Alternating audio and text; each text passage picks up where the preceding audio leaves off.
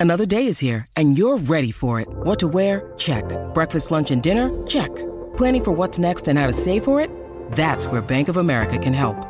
For your financial to-dos, Bank of America has experts ready to help get you closer to your goals. Get started at one of our local financial centers or 24-7 in our mobile banking app. Find a location near you at bankofamerica.com slash talk to us. What would you like the power to do? Mobile banking requires downloading the app and is only available for select devices. Message and data rates may apply. Bank of America and a member FDIC. Hey, it's Ryan Reynolds, and I'm here with Keith, co-star of my upcoming film, If, only in theaters May 17th. Do you want to tell people the big news? All right, I'll do it. Sign up now and you'll get unlimited for $15 a month and six months of Paramount Plus Essential Plan on us. Mintmobile.com slash switch. Upfront payment of $45 equivalent to $15 per month. Unlimited over 40 gigabytes per month. Face lower speeds. Videos at 480p. Active Mint customers by 531.24 get six months of Paramount Plus Essential Plan. Auto renews after six months. Offer ends May 31st, 2024. Separate Paramount Plus registration required. Terms and conditions apply if rated PG. Look, Bumble knows you're exhausted by dating. All the must not take yourself too seriously and 6-1 since that matters. And what do I even say other than hey?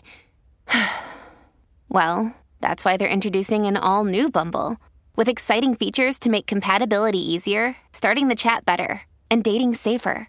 They've changed, so you don't have to. Download the new Bumble now. Hola, esto es New Books Network en español. Buenos días y sean bienvenidos a otro episodio de New Books Network en español, un podcast de New Books Network. Mi nombre es Marcus Golding y seré su anfitrión en el episodio del día de hoy. Y hoy tenemos un invitado muy especial con quien platicaremos sobre una de sus últimas publicaciones, el libro del Acuerdo de Ginebra a la Rebelión del Rupunín, publicado en el año 2016. Guillermo Guzmán, ¿cómo, cómo estás? Bienvenido. Eh, muchas gracias por la invitación, encantado de estar aquí con ustedes. Magnífico, magnífico. Bueno, el día de hoy la entrevista va a estar organizada de la siguiente manera. Vamos a, eh, a ver una breve introducción que voy a hacer eh, al respecto sobre quién es Guillermo Guzmán y después vamos a hablar sobre el libro, específicamente de las secciones relativas a las fuentes, metodología y el contenido. Y después, bueno, vamos a concluir el episodio de hoy. Eh, para empezar, eh, quiero hablarles sobre Guillermo Guzmán. Él es profesor de historia en la Universidad Católica Andrés Bello, en Venezuela, en Caracas, Venezuela. Es doctor en historia por esa misma institución y también tiene una maestría en negocios por la Universidad de Boston en, Estados Unidos. Él es profesor asociado y ha dado distintos cursos sobre la historia del país y eh, la historia de Latinoamérica. Destaca la historia contemporánea de Venezuela, historia del pensamiento económico venezolano, historia empresarial y bancaria de Venezuela, también historia económica y social de América Latina y política internacional contemporánea. Además del libro de hoy, destaca su otra publicación, eh, el Historical Dictionary of Venezuela, del cual es coautor, publicado en 2017, eh, y varios capítulos y artículos eh, que ha producido a lo largo de los años. Entre ellos destaca la historia de la industria automotriz en Venezuela, en el libro, en, eh, el libro editado La economía venezolana en el siglo XX, o el artículo Comerciando con el enemigo, relaciones entre las casas comerciales alem alemanas y Canadá durante la Segunda Guerra Mundial. Pues bien, con esta introducción eh, quiero dar arranque al capítulo de hoy eh, y al libro que nos, que nos convoca el día de hoy, el Acuerdo de Ginebra a la Rebelión del Rupununi. Eh, quisiera saber un poco, eh, Guzmán, en relación a tu, a tu historia académica, pero también personal, ¿no? ¿cuáles, ¿Cuáles han sido tus temas de interés académicos generales y por qué elegiste la profesión de historiador? Bueno, mis, mis temas eh, están relacionados eh, mayoritariamente con eh, las relaciones internacionales de Venezuela, especialmente con Estados Unidos.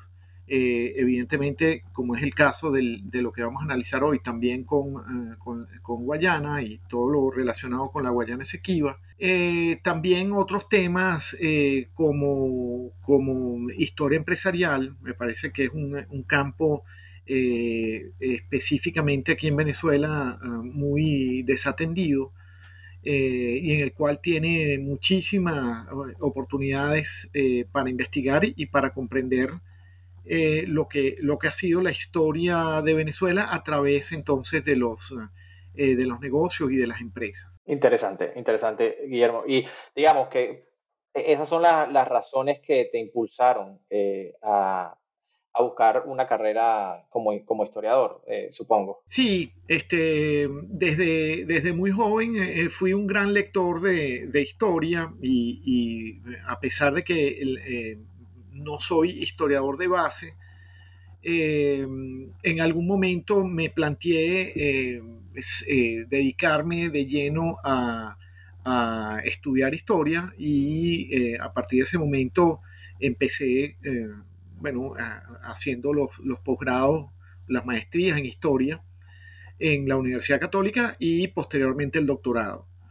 Eh, eso, mm, si bien no fue eh, mi carrera base, eh, bueno, todo, todo el bagaje que hice antes de llegar a la historia me ha servido para, para apuntalar los estudios, para apuntalar la visión, eh, para tener eh, quizás una visión amplia de, otros, eh, de algunos aspectos que no son los, los más cotidianos, los más trajinados por los historiadores contemporáneos venezolanos. Y, tú mencionaste, bueno, en, esta, en esta respuesta que la historia no fue tu primera profesión. Entonces, en ese sentido, quisiera preguntarte un poco para nuestros oyentes, bueno, ¿dónde naciste? ¿Dónde te criaste? ¿Y cuál fue tu primera profesión? Yo nací en, Caracas en 1967. Eh, mi, profesión base es abogado. Yo estudié Derecho mm, este, eh, este, como profesión eh, base.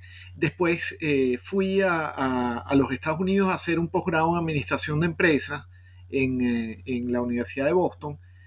Y eh, regresé y me dediqué a, asuntos relacionados con la exportación y el trading de productos agrícolas eh, aquí en Venezuela. Producto de la realidad venezolana, de las, bueno, de la, de la, de asuntos que quizás no, no, tienen mayor interés aquí, este, fui de alguna manera, eh, no pude continuar con las actividades eh, en las que estaba desarrollando eh, y sin, sin, tener este, ya más actividades desde ese punto de vista que dedicarme, me dediqué entonces a estudiar, a, emprender esta carrera académica eh, de la cual de alguna manera siempre estuve relacionado, siempre estuve haciendo cursos eh, menores, diplomados, diplomados en historia, diplomados en, otros asuntos relacionados con, eh, con, estos aspectos venezolanos. Y fue entonces a partir de ese momento, en el año 2006, que me dediqué de lleno a estudiar historia, a emprender una carrera entonces académica en la Universidad Católica, que había sido mi alma mater eh, desde los tiempos que estudié de Derecho. Y entonces, bueno, de esa manera empecé a, desarrollarme como historiador. Excelente. Y bueno, eso te llevó al libro que vamos a conversar hoy, que entiendo fue em, la base de tu tesis para la, maestría en historia. Y bueno, para nuestros oyentes, antes de iniciar, el libro de eh, del Acuerdo de Ginebra, la rebelión del Rupununi, es un libro de historia diplomática que se concentra en los conflictos limítrofes que hubo entre Venezuela y Guyana eh, y el territorio que Venezuela reclama como suyo. Y en este libro, pues, em, Guillermo Guzmán explora la labor de la Cancillería venezolana en intentar recuperar ese territorio para la década de los 60. Entonces, eh, para entrar de lleno en el libro, quisiera preguntarte eh, cómo llegaste a ese tema de investigación de tu libro, qué fue lo que te llevó a cubrir ese, ese periodo histórico. Bueno, en las clases de, historia territorial de, la maestría con el profesor Manuel Donís, que es el gran especialista eh, eh, en, la Universidad Católica sobre historia territorial, no solamente en la Universidad Católica, sino a nivel nacional, en Venezuela. Eh, él de alguna manera eh, eh, hizo mención de estos, de estos asuntos un poco, un poco olvidados, un poco grises, un poco, este, un tanto desatendido sobre lo que fue el, un, un, periodo de la recuperación de los, de los planes que se, que se que se hicieron entre 1966 y 1970 para eh, recuperar la Guayana Esequiba, eh, un tanto en, el marco de lo que se había firmado con eh, la Guayana inglesa en ese momento y con Gran Bretaña, que era un acuerdo general para discutir la, el, el reclamo que tenía Venezuela sobre el territorio llamado la Guayana Esequiba y que eh, de alguna manera eh, la Cancillería, en paralelo a todo lo planteado en ese pacto, en ese acuerdo que se llegó a firmar eh, con, la, con, la, Guayana con la Guayana inglesa y con Gran Bretaña, que fue el Acuerdo de Ginebra, en, un poco en paralelo a eso empieza a desarrollar en vista de la inacción, la, el estancamiento en las negociaciones, Venezuela empieza a desarrollar entonces una serie de planes eh, para, tratar de, recuperar la Guayana Esequiba, este, bueno, eh, a través de vías de hecho.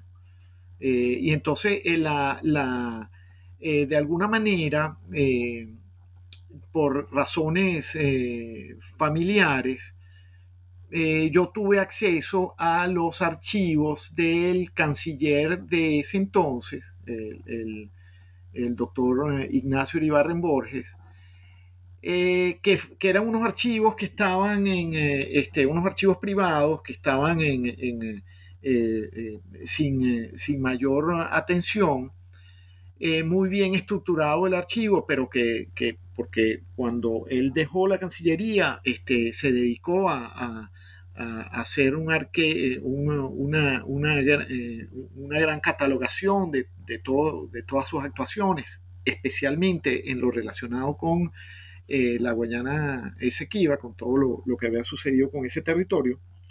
Y entonces tuve acceso a esos archivos y este, a través de eso pude, eh, pude reconstruir, se pudo reconstruir, bueno, todo lo que había sucedido eh, básicamente desde, desde el año 59 realmente, porque él fue eh, durante, eh, durante esos 10 años, entre el 59 y el 69, que corresponden a los periodos presidenciales, en primer lugar de Rómulo Betancourt y después de Raúl Leoni, durante Rómulo Betancourt él fue el embajador de Venezuela en Londres. Y desde allí eh, coordinó una serie de investigadores que estuvieron en archivos eh, ingleses y en archivos estadounidenses buscando elementos y buscando eh, documentos que permitieran a Venezuela fundamentar un caso para llevarlo a las Naciones Unidas. Sobre lo que Venezuela siempre ha indicado que este, lo que sucedió en el, en el en el, laudo de París de 1899, entre, eh, que, va a zanjar en teoría los asuntos territoriales entre la Gran Bretaña y Venezuela, y por lo cual Venezuela eh, eh, pierde el territorio de la Guayana Esequiba, Venezuela siempre alegó que, ese que eso fue un acuerdo, que eso fue un laudo, una componenda entre los jueces ingleses y el juez eh, ruso encargado de, eh, tomar la decisión y que eh, Venezuela fue despojada de ese territorio de una manera injusta. eso entonces, a partir de ese momento, se va a quedar como un asunto muy, muy difícil de, digerir para los venezolanos. Y es a partir entonces del año 1959 cuando la joven democracia, en aquel momento venezolana, empieza a, eh, a, buscar las pruebas documentales para sustentar su posición. Y este, todo eso, como ya eh, dijimos, estuvo, estuvo coordinado por en un, primer lugar Iribarren como embajador en Londres y posteriormente cuando asume la presidencia Raúl Leoni, Iribarren es nombrado canciller. Y entonces va a estar esos los, cinco años de la, de la, del periodo de Leoni como canciller. Y entonces cuando, bueno, se llega finalmente a la firma del Acuerdo de Ginebra, y con posterioridad toda la negociación que se deriva de, este, de lo previsto en ese acuerdo. Claro, excelente, Guillermo. Y bueno, es un buen puente a el tema del acceso a las fuentes. Ya, ya eh, comentabas que tuviste el privilegio pues, de eh, trabajar con los archivos privados de Ignacio Iribar eh, Borges. Em, pero en ese sentido quería preguntarte eh, a qué otras fuentes primarias en líneas generales tuviste acceso y, a, y cuáles no pudiste consultar. Por ejemplo, uno de esos archivos que creo que no pudiste eh, consultar fue eh, los archivos de Raúl Leoni, el presidente de, Venezuela entre 1964 y, 1969. Quería preguntarte qué limitantes tuviste en, el acceso de ciertas fuentes o qué fuentes hubieses querido consultar pero no pudiste en ese momento. Bueno, las fuentes que, estaban en el, en, el, ah, en el, archivo Iribarren eran básicamente las fuentes de la Cancillería. Eh, Iribarren lo que hizo fue que pidió eh, a su secretaria que todas las actuaciones que, eh, tuvieron, que tuvieran relación con, la Guayana se, le hicieran una copia para su archivo personal.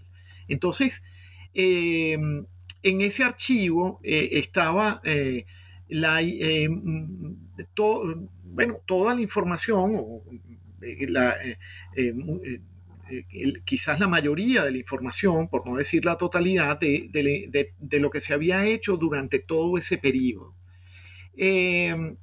mucha de esa información, que por supuesto está en el archivo de la Cancillería en Venezuela, bueno, es muy difícil acceder por las limitantes que tiene la Cancillería al, al eh, revelar esos documentos eh, por limitantes de tipo, bueno, de tipo quizás ideológico, de tipo eh, de toda la realidad que estamos viviendo en este momento en Venezuela, hacen muy difícil acudir a los archivos públicos para tener acceso a esos archivos. Entonces, es realmente una bendición que puedan estar esos archivos que, en manos privadas eh, y que son un espejo de los archivos que están en la Cancillería, pero son de muy difícil acceso.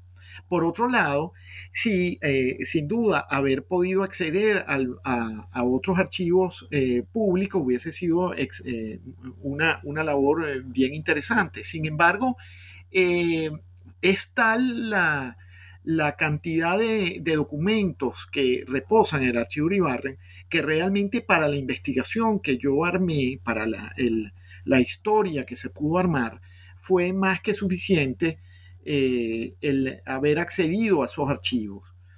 Eh, en el caso de los archivos del presidente León, eh, va, a ser con posterioridad que los, los hijos del presidente León van a poner a disposición, van a catalogar y van a poner a disposición los archivos del presidente Leoni.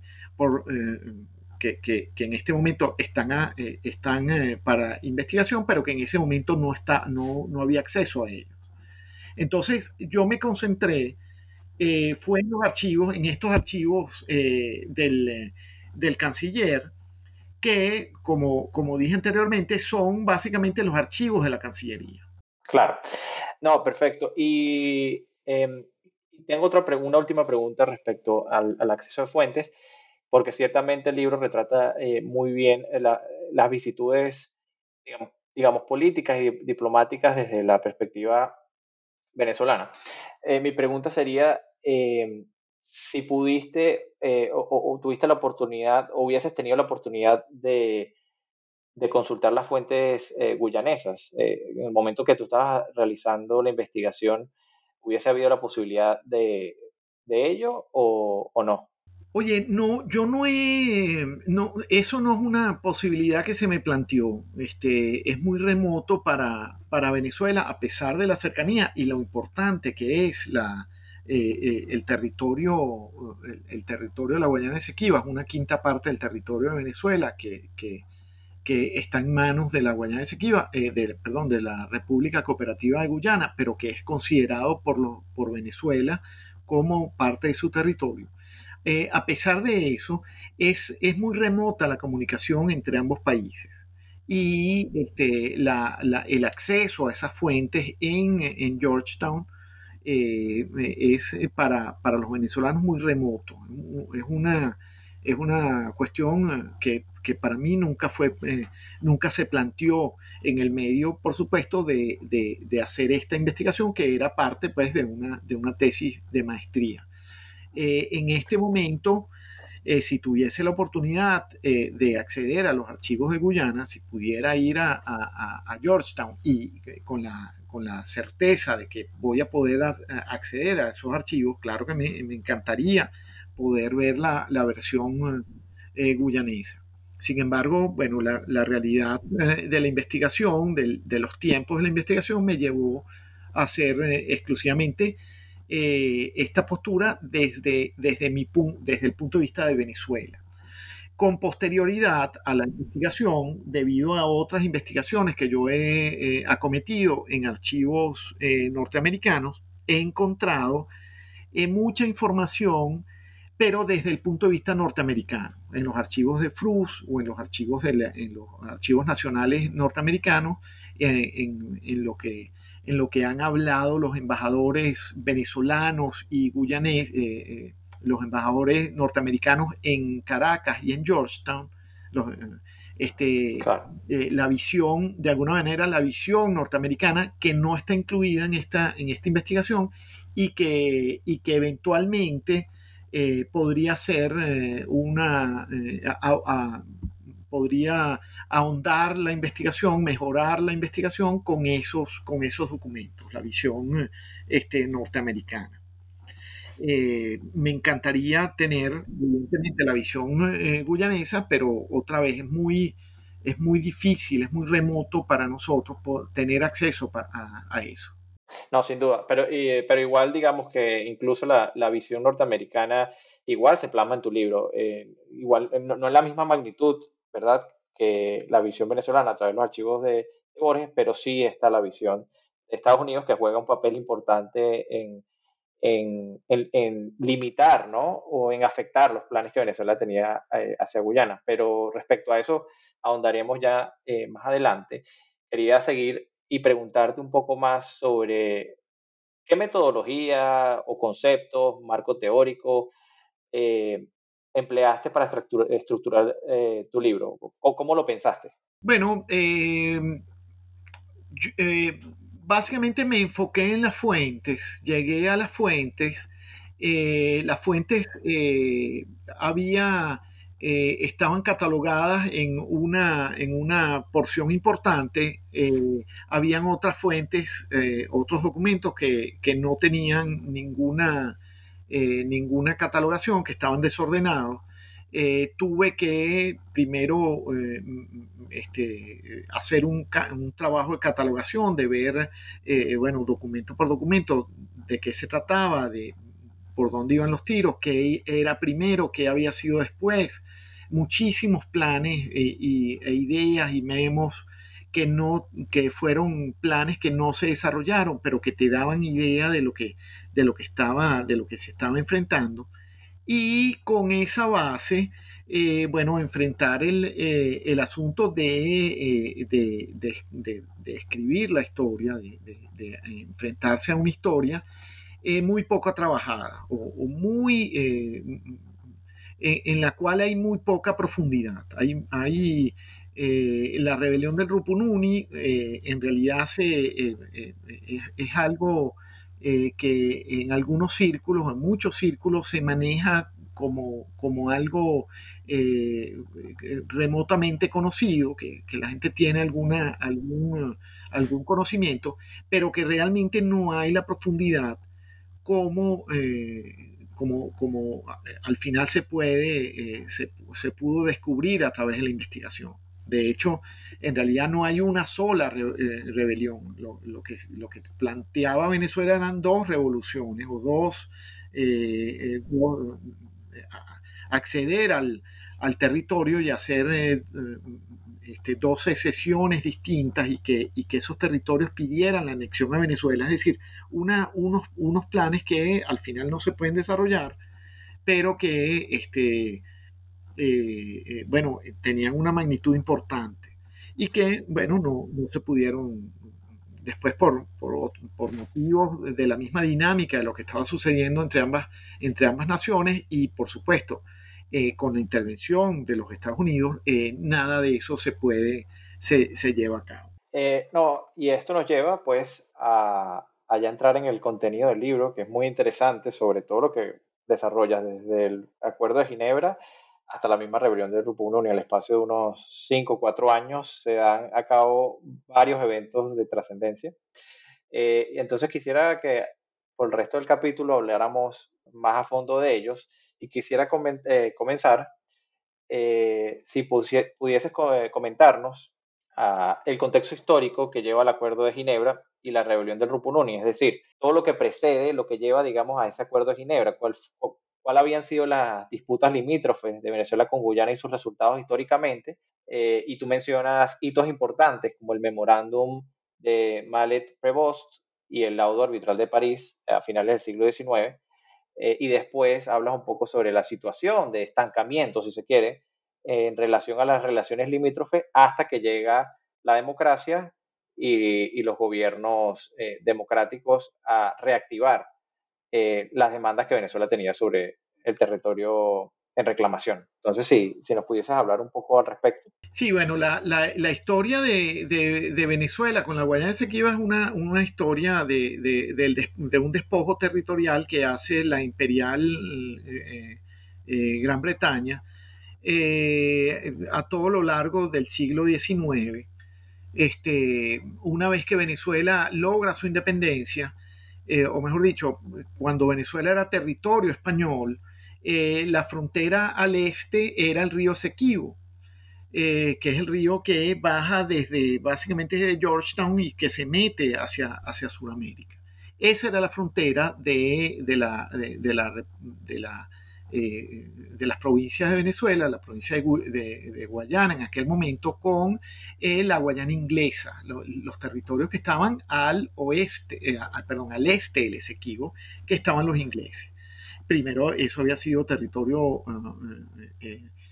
holandés, después fue territorio inglés los ingleses, llega, perdón, llega la independencia en Venezuela, la, el, se, aplica el utis, el utis possidetis juri, es decir, los territorios de las antiguas provincias españolas son ahora lo que comprende la, el territorio venezolano y por lo tanto eh, desde ahí nacía la, la frontera, eh, la frontera al este de Venezuela.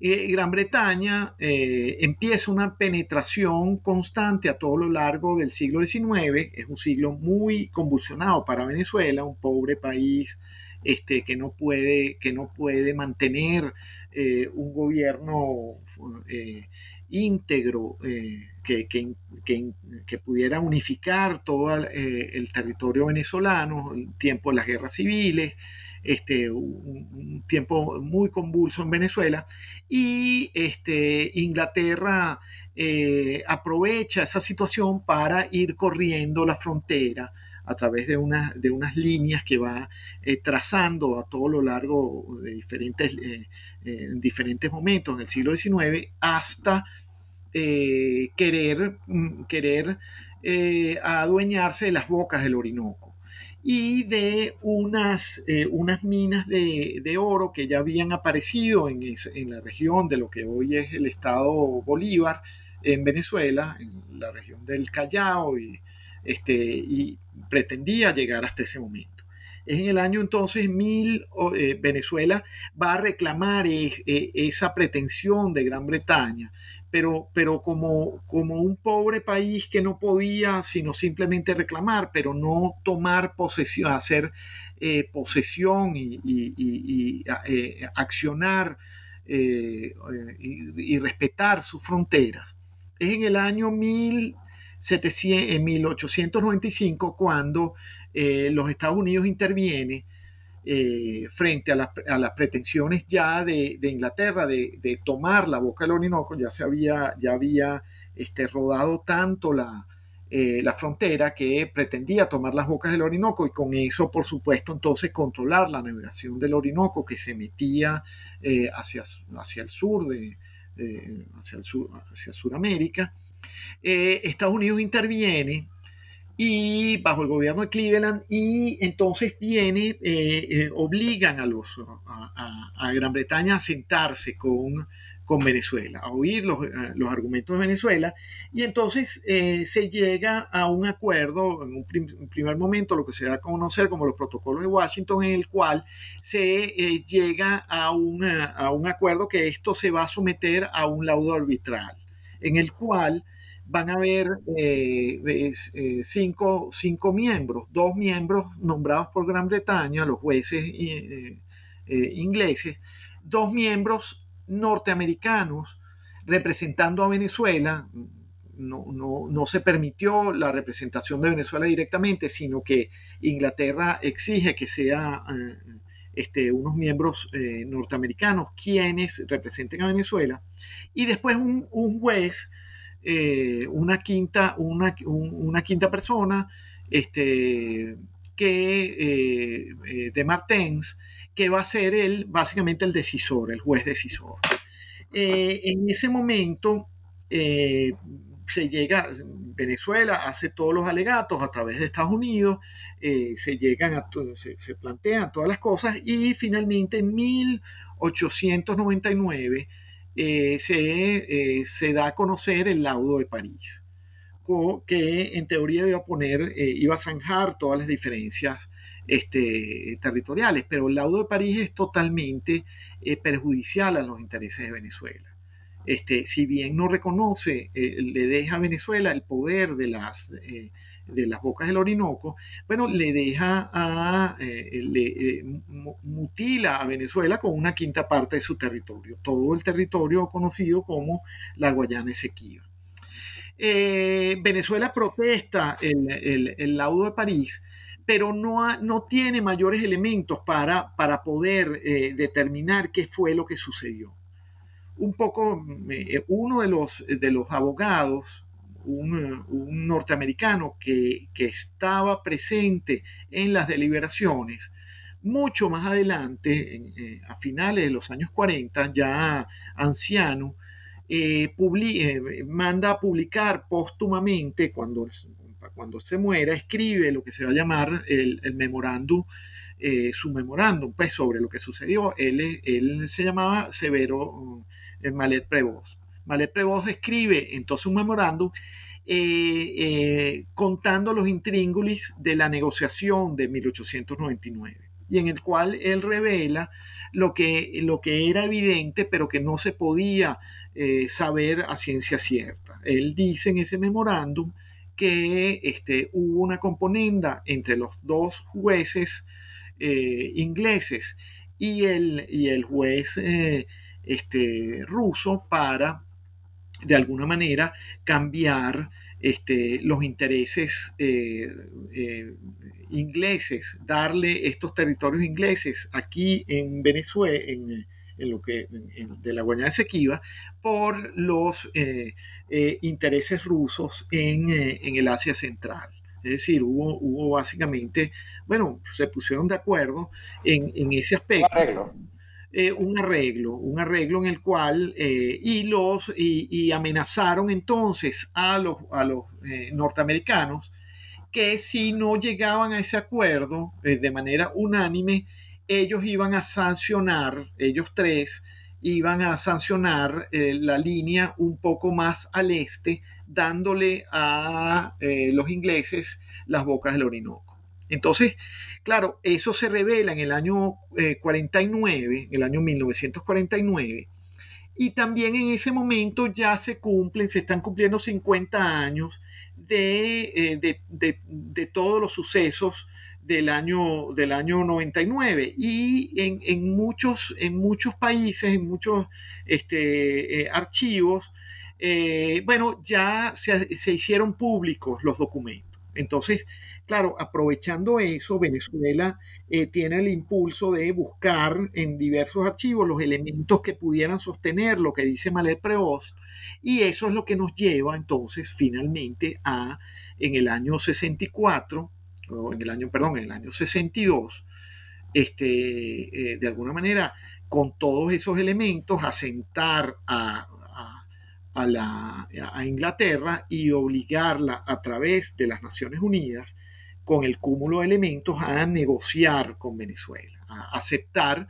que Venezuela, bueno, tiene eh, que lo que sucedió en París, bueno, quizás hay que revisarlo, a pesar de que es un laudo eh, en el cual se plantea ya una, una, frontera definitiva, pero bueno, de alguna manera eh, sentar entonces, alegando que ese laudo está viciado. Y entonces eso da pie a todo el proceso de negociación bilateral con la Guayana, con, la, con Gran Bretaña, que tiene este territorio ya de la Guayana, de, la, Guayana inglesa, que está a punto de, ser, eh, de, darle su independencia. Estamos en el periodo de la descolonización, estamos en el periodo de la, de la Guerra Fría, el peligro entonces de que estos países caigan en la órbita soviética tenemos a, Cuba eh, de alguna manera eh, eh, asusando a, parte de los, de los políticos que están haciendo vida en, en, en, la Guayana inglesa. Entonces, todo esto, todos estos elementos llevan finalmente a que en el año 66 Gran Bretaña de alguna manera para eh, ya de salida, como queriéndose ya salir del asunto de la Guayana Esequiba, firme el Acuerdo de Ginebra, en el cual se abre entonces un compás de cuatro años de negociaciones bilaterales eh, entre, en un principio, eh, Gran Bretaña, pero inmediatamente le da la independencia a la Guayana Esequiba, perdón, a la Guayana inglesa, entonces es bilateral entre Venezuela y la Guayana inglesa, en el cual se abre un compás de, cuatro años de negociaciones y en el cual se, se, reconoce que Venezuela tiene una, que hay una contención eh, sobre ese territorio, que Venezuela tiene una contención sobre ese territorio y que se debe buscar una solución práctica a la controversia territorial. Entonces, eso es lo que, lo que se establece con el Acuerdo de Ginebra. No, interesantísimo, Guzmán, porque digamos, ese evento fundacional, si se quiere, es con el que entras en profundidad con las distintas eh, actividades que llevó a cabo y, políticas que llevó a cabo Venezuela en ese compás de cinco años para resolver esta disputa, ¿no? Y bueno, la siguiente pregunta es un poco amplia y compuesta, ¿no? Eh, entonces te la voy a presentar de la siguiente manera durante este periodo, ¿no? después de esta firma del Acuerdo de Ginebra, ¿cuáles fueron las principales líneas maestras desarrolladas por la Cancillería para recuperar el territorio del Esequibo y qué otras agencias de gobierno participaron en su elaboración? ¿Qué otras agencias del gobierno venezolano contribuyeron en, los planes de la Cancillería? Eh, y me gustaría que hilvanaras eso con varios eventos interesantísimos que narras durante todo el libro. Eh, te menciono eh, algunos que anoté. Eh, la ocupación de la isla de Anacoco en, el, en 1966, el decreto de mar territorial en 1968, la conferencia de Caburi y finalmente el levantamiento de los amerindios en 1900, a finales del 68 y comienzos del 69, ¿no? Entonces, bueno, te dejo esa pregunta amplia para que nos relates cómo se, se desenvolvió la política diplomática venezolana? Bueno, es que el, eh, sin duda el Acuerdo de Ginebra entonces eh, es un parteagua importantísimo. Primero porque se reconoce que Venezuela tiene eh, una contención y, que, y que, que, es sobre ese territorio y que hay que resolverla desde el punto de vista práctico. Eso es lo que dice la Guayana Esequiba, perdón, lo que dice el Acuerdo de Ginebra, firmado a, tres, a tres bandas entre Venezuela, eh, eh, Gran Bretaña, pero también la Guayana inglesa próxima a ser independiente. La Guayana inglesa entonces asume el papel ya como una nación independiente y continúa eh, en el marco del Acuerdo de Ginebra con las líneas que plantea el, acuerdo para la solución práctica, una de las, una de las líneas o lo, más importante era una cosa que se llamó, una institución que se llamó la Comisión Mixta, en la cual eh, de manera paritaria eh, dos miembros ingleses eh, de, de, la, de, la, Guayana inglesa, ya después Guyana, y dos miembros venezolanos, tenían que este, ponerse de acuerdo y discutir sobre bueno, la solución práctica a la controversia territorial. Desde ese momento que se establece la comisión mixta, hay una actitud eh, de Guyana de no llegar a ningún acuerdo eh, y de estancamiento dentro de la comisión mixta. Las negociaciones se, pierden, eh, llegan a punto muerto porque precisamente no son dos votos por un lado y dos votos por el otro, bueno, nunca se van a poner de acuerdo. Entonces, basado en esa realidad de lo que está sucediendo en la comisión mixta, Venezuela empieza a desarrollar eh, otros, otros planes que le permitieran eh, poder, eh, poder hacerse del territorio, poder resolver el asunto territorial eh, en el marco del Acuerdo Ginebra, una de las cosas que decía el Acuerdo Ginebra era que durante esos cuatro años eh, eh, todos los asuntos bilaterales se iban a resolver en el marco de esa comisión mixta y que no se podía subir a las Naciones Unidas, que eso, este, los asuntos bilaterales se tenían que resolver en el marco de la comisión mixta. Entonces, Venezuela, aprovechando esta situación, lo primero que hace es, que toma la isla de Anacoco, que es una pequeña isla en, el, justo en la, una isla fluvial eh, que está en, el, marco de lo que, que, quedó de alguna manera, eh, cuya titularidad queda en entredicho por, lo, eh, por las demarcaciones que se hicieron con posterioridad al, al, eh, a, París. Entonces, eh, Venezuela toma la isla de Anacoco, mm, lo ocupa y, la considera como suya. Eso es reclamado por, por eh, Guyana, pero amenaza a Guyana en, plantear el asunto en las Naciones Unidas y resulta que, este, gracias al, al Acuerdo de Ginebra, este, las Naciones Unidas sencillamente le dicen, mire, ustedes tienen aquí un acuerdo que, en el cual ustedes me, dieron a, mi conocimiento, en el cual ustedes por cuatro años van a negociar bilateralmente. Es decir, eso es un asunto en el cual yo no me voy a meter. ¿Ok? Entonces, claro, eso da pie para que Venezuela entonces empiece a plantearse, bueno, ¿qué sucede si nosotros ocupamos militarmente la Guayana Esequiba en, en, el, en el, tiempo dentro del término de la, de la, de la comisión mixta eh, y negociamos con Guyana, eh, pero nosotros desde dentro del territorio? Entonces, en base a eso, eh, bueno, se hace, se hace un segundo para, para ejercer soberanía sobre el territorio y presionar a Guyana, se hace, se decreta el, decreto de mar territorial, se sanciona el decreto de mar territorial que dice, bueno, básicamente, este, bueno, el, mar territorial de la Guayana Esequiba es eh, mar territorial venezolano, este, había una, unas, unas limitantes que, imponía la ley eh, de Guyana con respecto a cuánto, cuánto era su mar territorial y por encima de, ese, de, eso que establecía la, ley eh, guyanesa, entonces Venezuela eh, pretende ejercer soberanía sobre, ese sobre, esa, sobre esa masa de agua.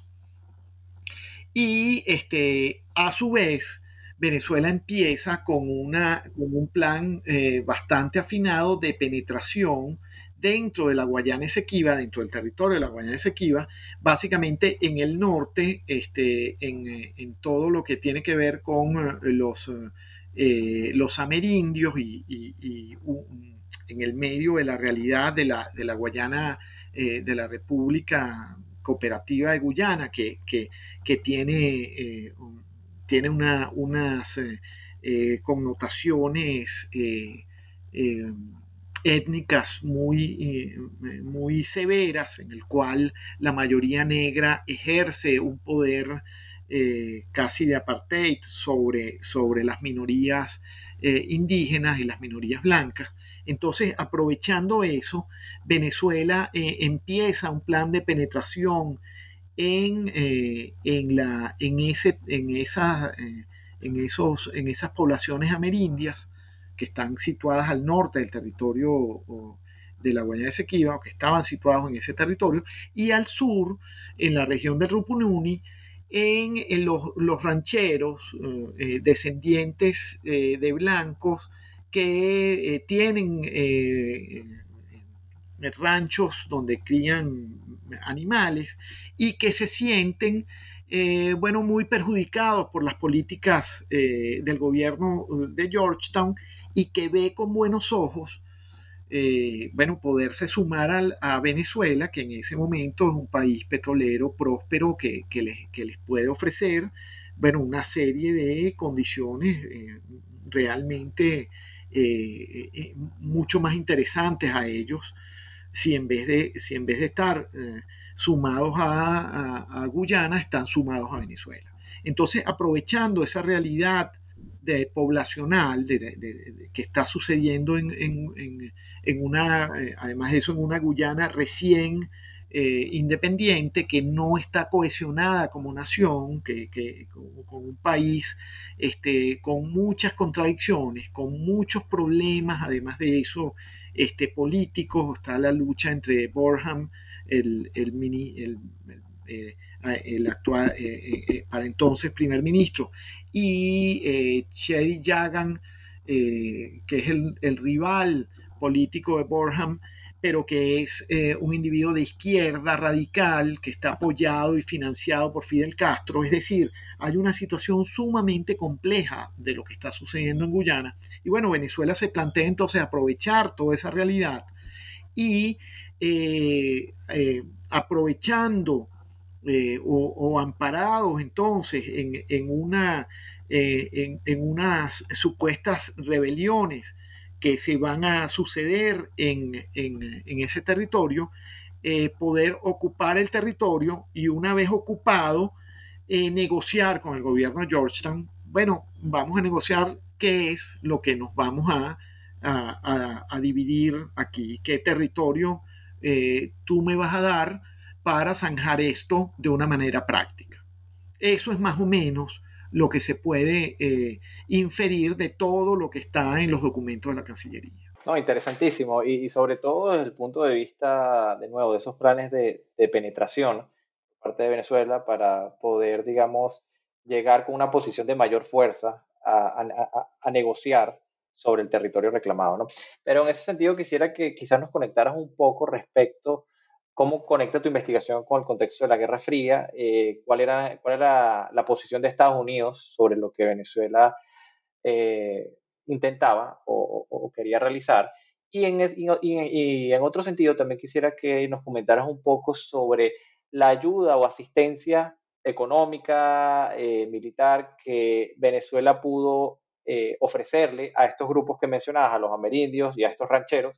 ¿Qué tipo de, de, de ayuda le realizó, eh, tú comentas un poco sobre un grupo de rebeldes eh, autodenominados eh, Guyana National Confederation of Workers and, Peasants y también la Asociación de Productores de, Rupununi y el Partido Amerindios. Son como los, los tres actores sociales y políticos que Venezuela, con los que Venezuela busca cooperar para para realizar este tipo de, rebeliones, ¿no? Entonces, si nos pudieras hablar un poco más al respecto de, esos nexos y sus conexiones a la Guerra Fría.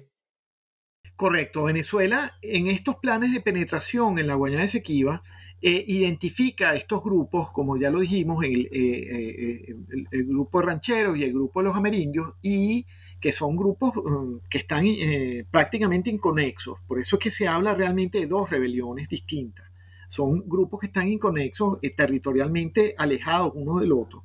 Y entonces los va organizando, los va eh, en un primer momento organizando desde el punto de vista, en el caso de los amerindios, eh, crear un partido amerindio, este, la creación de, de, una estructura política que, los pueda representar.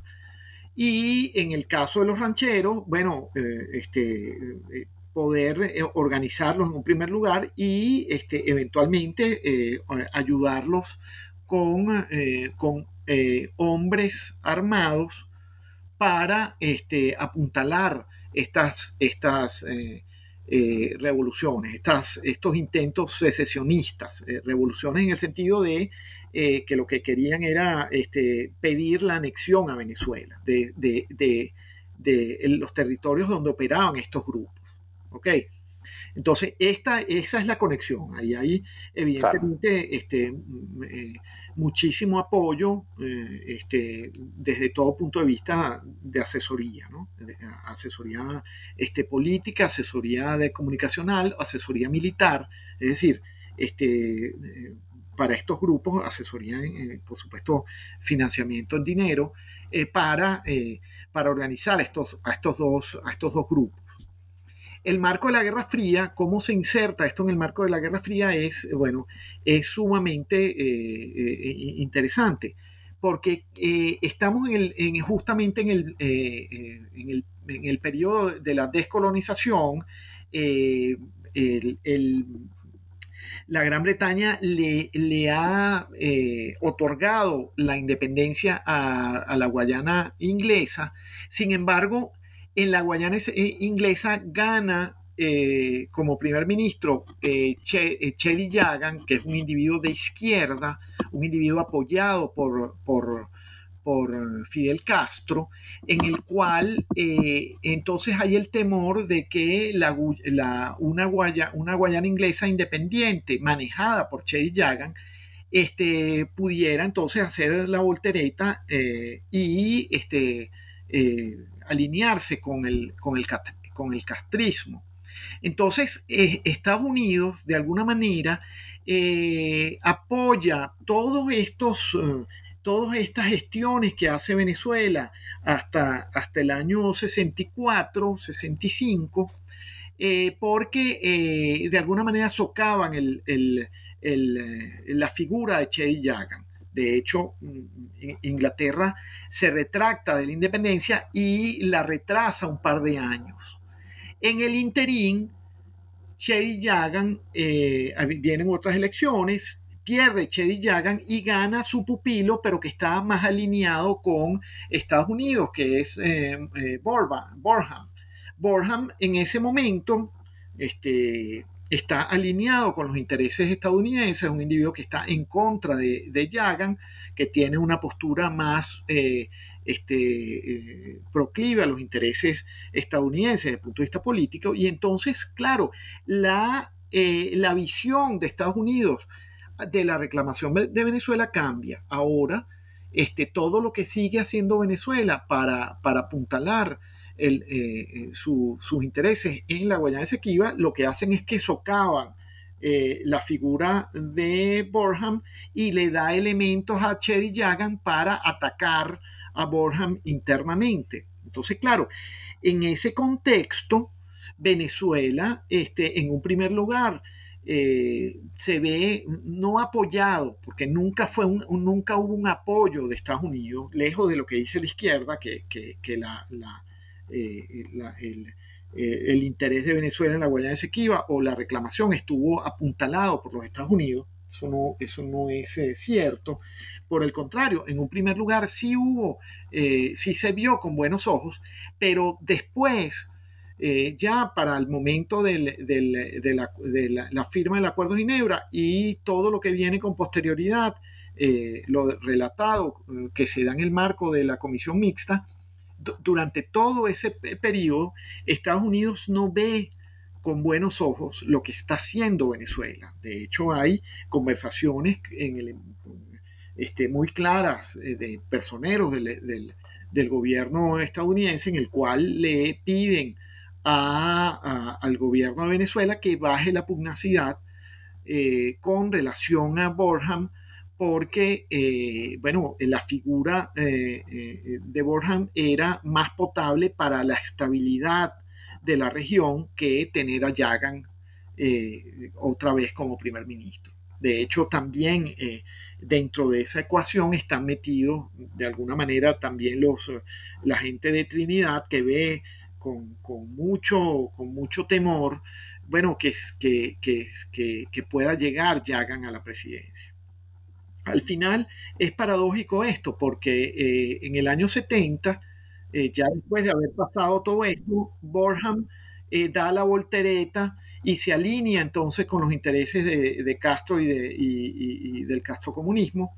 Y Yagan, al final de sus días, va a terminar siendo bueno, un, social, eh, un socialdemócrata este, ya alejado de, eh, del, castrismo más hacia unos gobiernos más, eh, más potables para toda la, región. Pero bueno, eso es lo, que va a suceder después. Pero en ese momento, claro, la, la, incidencia de esto, de la, del futuro de, del, de, la, Guayana inglesa y de la, y de la posibilidad de que la Guayana inglesa se convirtiera, de que pudiera Castro exportar su revolución a, la Guayana inglesa, bueno, eh, causa muchísimo temor a, este, a, todo el vecindario. Claro, no, y es muy interesante esas contradicciones políticas de Guyana en ese momento porque en gran medida repercuten sobre el, ambiente de Guerra Fría del momento y, de los intereses de, de, las superpotencias, ¿no? Em, ya para ir cerrando, Guillermo, te tengo un par de preguntas más.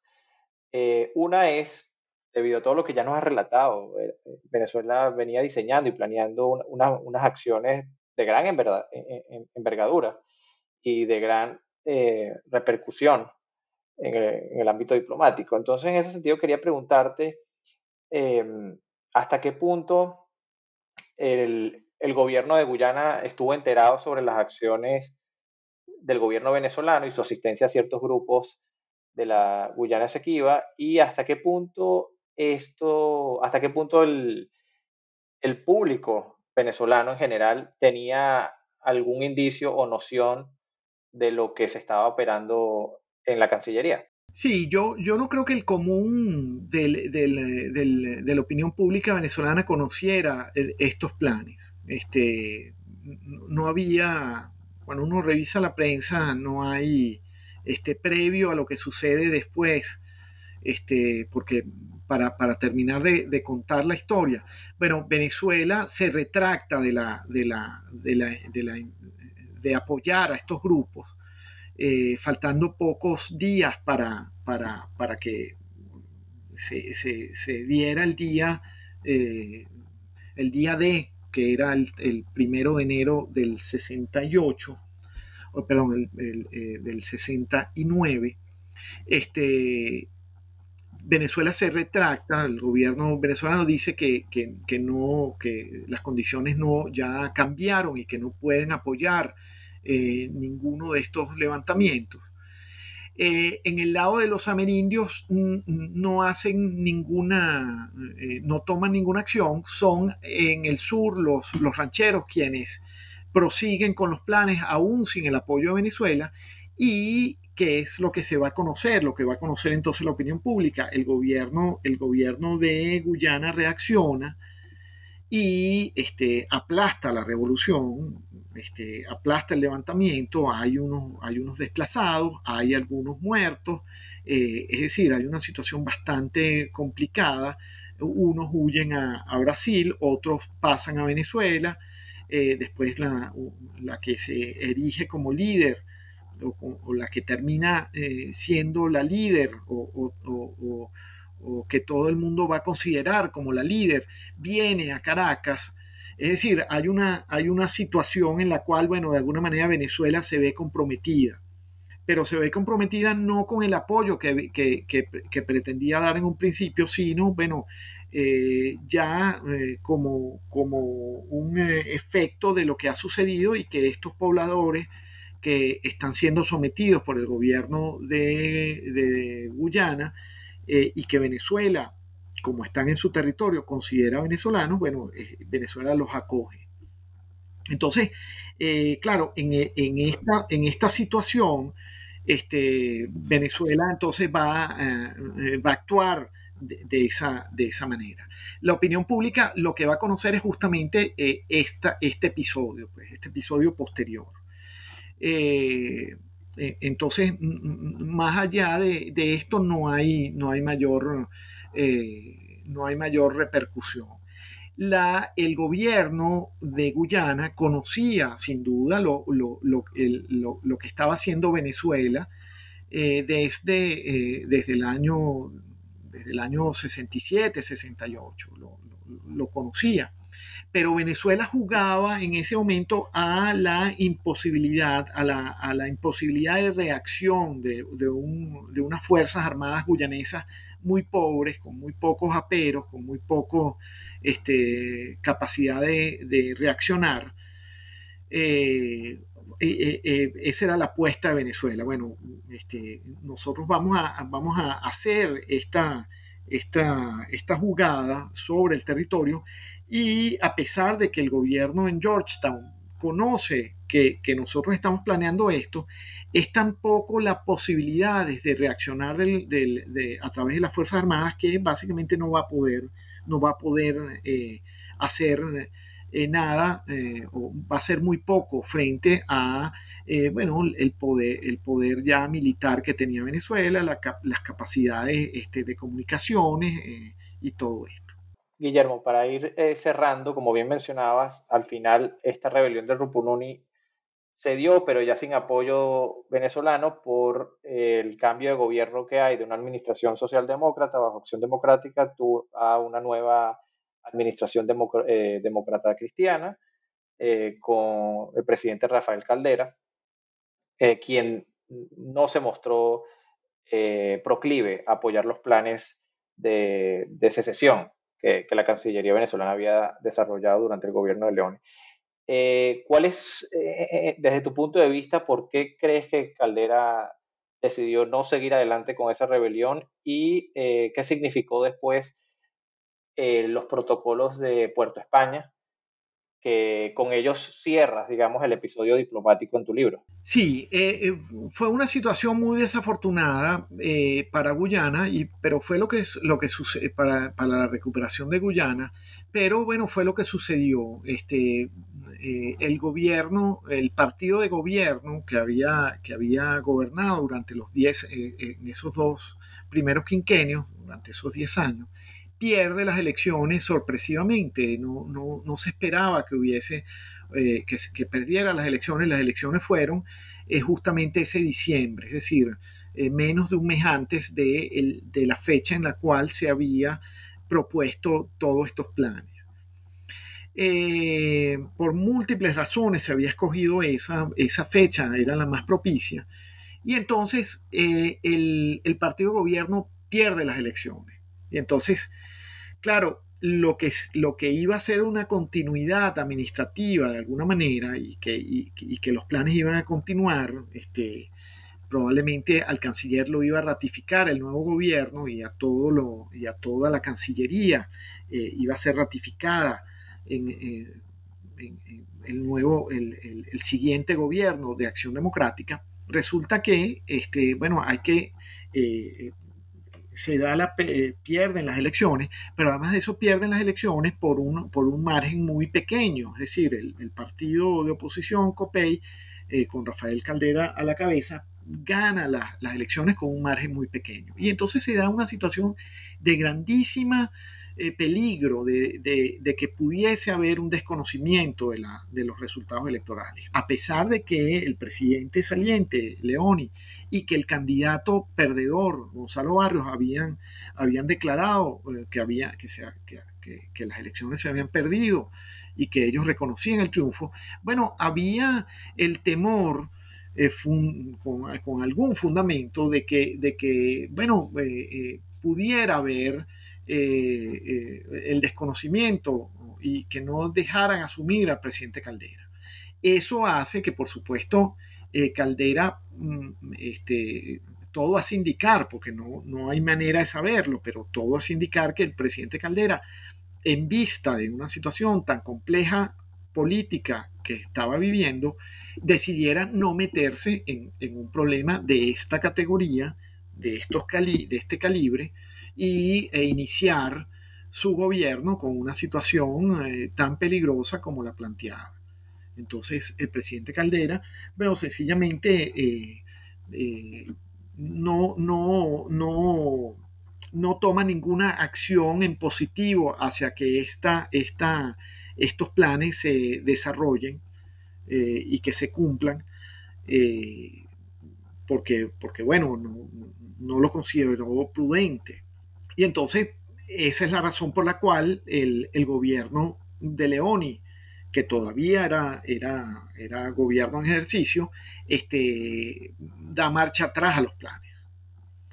Eh, inmediatamente asume el presidente Caldera este, y un año después, mm, cerca de un año después, eh, firma lo que se va a conocer como el Protocolo de Puerto España, en el cual, eh, de una manera práctica, de una manera de hecho, suspende, congela las negociaciones eh, bilaterales por 12 años.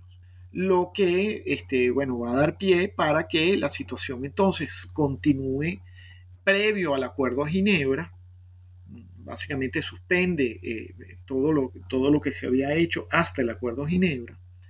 Y eso va a hacer que, bueno, el, eh, Guyana en esos 12 años se fortalezca como nación, tenga una, una, eh, una actitud mucho más importante hacia, hacia el territorio de la Guayana Esequiba y que, bueno, se haga mucho más complejo, eh, mucho más difícil llegar otra vez a una ventana de oportunidad como se tuvo en ese momento del 69. Perfecto, Guillermo. Excelente. Ya para cerrar el episodio de hoy, quisiera preguntarte un poco sobre tus siguientes proyectos o publicaciones y en qué otras actividades académicas importantes te encuentras involucrado actualmente. Bueno, mi, mi, este, después que terminé este, este proyecto, eh, mi tesis de maestría, eh, eh, concluí entonces el proyecto doctoral, que es las relaciones petroleras entre Venezuela y Estados Unidos, justamente durante este periodo, durante el periodo 64-69, y que es un, libro que está por, por, publicar. Y este, estoy ahorita escribiendo sobre la, sobre la eh, eh, la visión de los embajadores eh, norteamericanos en Venezuela durante los 40 años de la democracia, de los gobiernos civiles, de la democracia civil entre 1959 y 1999. Eso desde el punto de vista de lo que estoy investigando. Por el otro lado, en, otros planes académicos, bueno, junto con otros colegas, eh, hemos constituido una fundación eh, que pretende digitalizar, eh, cuyo fin es la digitalización de una serie de documentos venezolanos que este, pudieran estar en peligro de, desaparecer, por, múltiples motivos y que este, bueno, estamos apuntalando de que sea pues una, eh, una fundación que, pueda, que pueda desarrollarse en esos temas de, digitales y que pueda, que pueda además de eso ser una especie de paraguas para eh, tratar de ayudar eh, a, la, a, poner en, digital, en la red, bueno, una serie de documentos eh, que son muy difíciles de acceder aquí en Venezuela. Eso es en, lo que, en lo que ando en este momento. Maravilloso, Guillermo. Bueno, antes, lo último que te quería preguntar, em, si nuestros oyentes desean ponerse en contacto contigo, ¿dónde lo podrían hacer? ¿Tienes algunas redes sociales o un correo electrónico a través de los cuales te pudieran contactar? Sí, mi, mi, mi, correo y mis redes sociales son guzmán95 arroba gmail.com y en Twitter guzmán95 mm, y con mucho gusto eh, dispuesto a, conversar sobre estos temas eh, que son realmente muy, eh, muy interesantes. Guillermo, quiero agradecerte en nombre de nuestra audiencia la oportunidad de haber compartido con nosotros hoy este interesante episodio diplomático de las disputas limítrofes entre Venezuela y Guyana en el contexto de la Guerra Fría. Para nuestra audiencia, esto fue todo por el día de hoy. Soy Marcus Golding y tuve el placer de ser el anfitrión de este capítulo. Antes de irme, quisiera recomendarles que nos sigan en New Books Network en español, donde pueden conseguir otros podcasts similares a estos sobre distintos libros, desde literatura, política, historia, antropología y otras disciplinas. Que tengan un buen día y eh, The New Books Network en español es un podcast de The New Books Network. Gracias por escuchar New Books Network en español.